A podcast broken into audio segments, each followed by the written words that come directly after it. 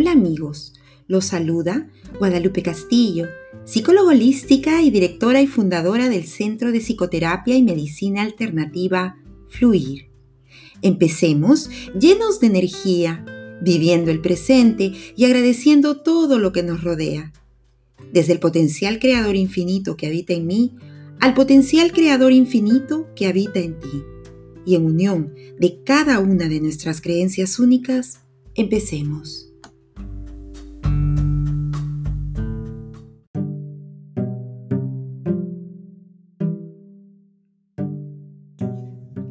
El día de hoy hablaremos del poder de las palabras. ¿Has notado que cada una de las palabras que dice tiene una influencia en el estado de ánimo tuyo y de la gente que te rodea?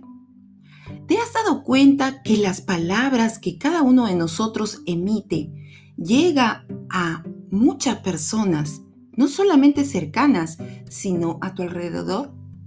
¿Te has dado cuenta que cuando tú dices algo, esto genera cambios? Genera pensamientos nuevos, acciones nuevas y situaciones que te llevan a reflexionar, a pensar o hacer algo en pro y beneficio de los demás. Yo te cuento el día de hoy que cada una de tus palabras tiene poder. Cada una de las palabras que emites emite una vibración y esta vibración por resonancia va a manifestar situaciones positivas y situaciones no tan agradables. Sin embargo, es importante que te des cuenta que cada cosa que vas diciendo va impactando en tu ser y en el ser de otras personas. Únete a personas que digan palabras positivas, palabras llenas de alegría, de gozo, de bienestar, Palabras que te llenen de satisfacción. Hay momentos en que es imposible decir que no a este tipo de palabras. Sin embargo, es importante que te des cuenta si esto te causa bien. Si tú sientes que las palabras de las personas que te rodean te están causando malestar, incomodidad o alguna sensación, pregúntate qué lado sensible tuyo han tocado, anímate a analizarlo, a soltarlo y evita recibir más. Te voy a contar un pequeño cuento. Dicen que el maestro Buda estaba meditando con un grupo de sus alumnos en la puerta de su casa y todos los días pasaba por allí un vecino de él gritando, Ese es un mentiroso, no le hagan caso, es un farsante, ese lo único que es es un charlatán. Los tiene tendidos en su jardín meditando sin hacer nada. Ocioso. Bueno, para nada. Los alumnos al principio prestaban atención, pero se preocupaban.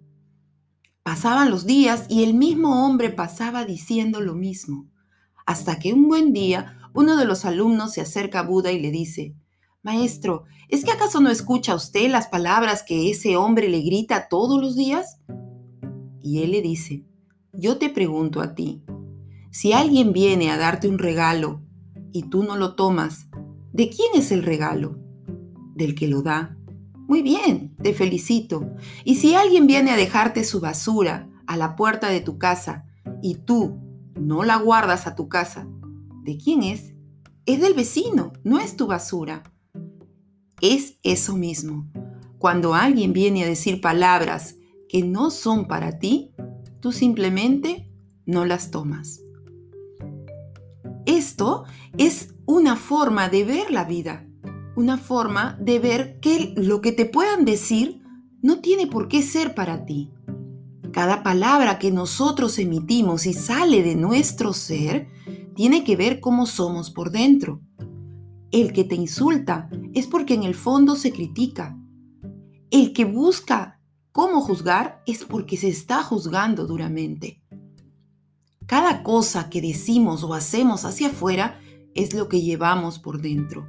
Esta es la ley del espejo. Yo te invito a que reflexiones sobre ella. Muchos científicos han estudiado el poder de la vibración de la palabra hablada. Uno de ellos es Masaru Emoto. Un ingeniero japonés que tuvo la dicha de estudiar la influencia de las palabras en el agua. Él puso investigaciones a hacerse de manera científica. Empezó a hablarle primero a un poco de arroz cocido y lo puso en una lámina peltre, una lámina que está hecha para laboratorio, y a una de las láminas le decía, qué rico eres, y a la otra lámina le decía, eres un asco. Conforme pasaron los días, se dio cuenta que la lámina a la que le había dicho que era rica estaba bien. El arroz, si bien es cierto, no estaba perfecto, pero no tenía mal olor, no tenía hongos y estaba bien. Mientras que la lámina que tenía el arroz a la cual había insultado, le había dicho que era un asco, estaba lleno de un moho negro, oscuro y tenía un olor espantoso. Eso lo llevó a investigar qué poder tenían las palabras. Colocó gotas de agua en una lámina y les hablaba diferente. Investigó el poder de la música, las palabras, las imágenes y creó lo que él llamaba ADO, una forma de comunicación, una forma de vibración específica y cuando congelaba esta agua y lo miraba a microscópico, a un microscopio electrónico que aumentaba de tamaño a miles de veces, observó que los cristales de agua que se formaban en el agua que había recibido palabras, imágenes y sonidos musicales agradables y positivos, emitían cristales como si fueran pequeños diamantes. Hermosas obras de arte mientras que el agua que había recibido palabras de odio, música fuerte, tipo heavy metal, música eh, agresiva, sonidos disruptivos y, e imágenes, mm, vamos a decir, desarmónicas, con colores desarmoniosos, con formas sin eh, estética, se ponían como si fuera aceite quemado sobre el agua. Estas investigaciones las llevó a cabo durante muchos años. Él, siendo un ingeniero, un científico, descubrió el poder de las palabras y del sonido.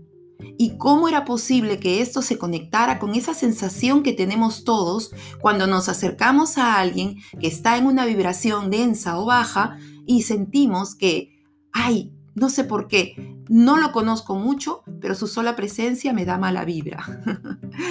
Yo te invito a que le mandes luz, a mucho amor a esa persona y si no puedes con esa sensación, te retires.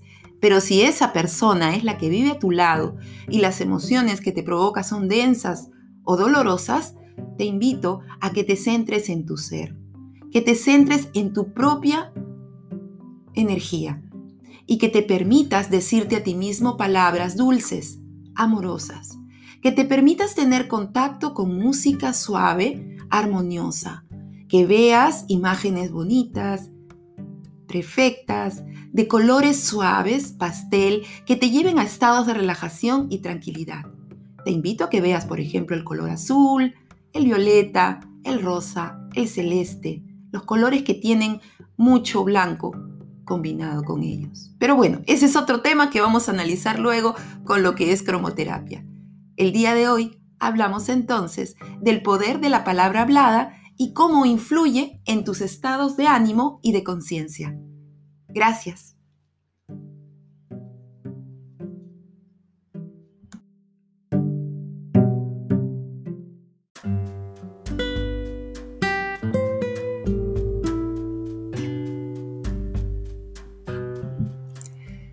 Este ha sido otro episodio de Fluir. Esperamos que haya sido de tu agrado. Si fue así, recuerda compartirlo con más personas a través de tus redes sociales. Sé que les será de utilidad. Hasta pronto, ciudadanos del planeta, porque somos solo uno y lo mismo. Lo que te pasa a ti, me pasa a mí. Con amor en el servicio, tu amiga Guadalupe Castillo.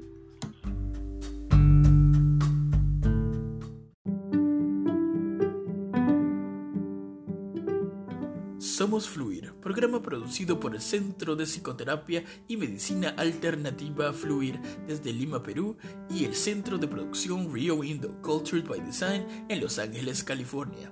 Encuéntranos en nuestras redes como arroba Center Fluir en Instagram, en Facebook, en nuestra fanpage Fluir y al WhatsApp al signo de más 519 587 93587.